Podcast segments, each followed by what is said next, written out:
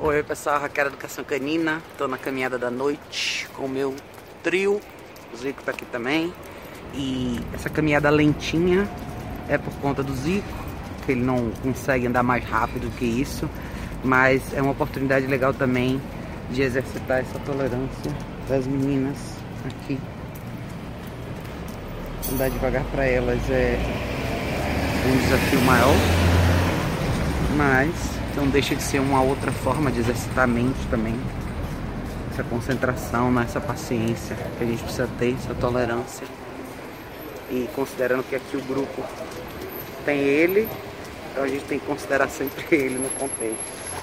Mas aqui estamos todos juntos participando da mesma atividade. Então lembrem, não é só velocidade, não é só o quão intenso o exercício físico é, mas é o quanto ele exige do cachorro, mentalmente falando, né? Essa talvez seja a parte mais importante. Tá bom, pessoal? É isso aí. Beijo grande.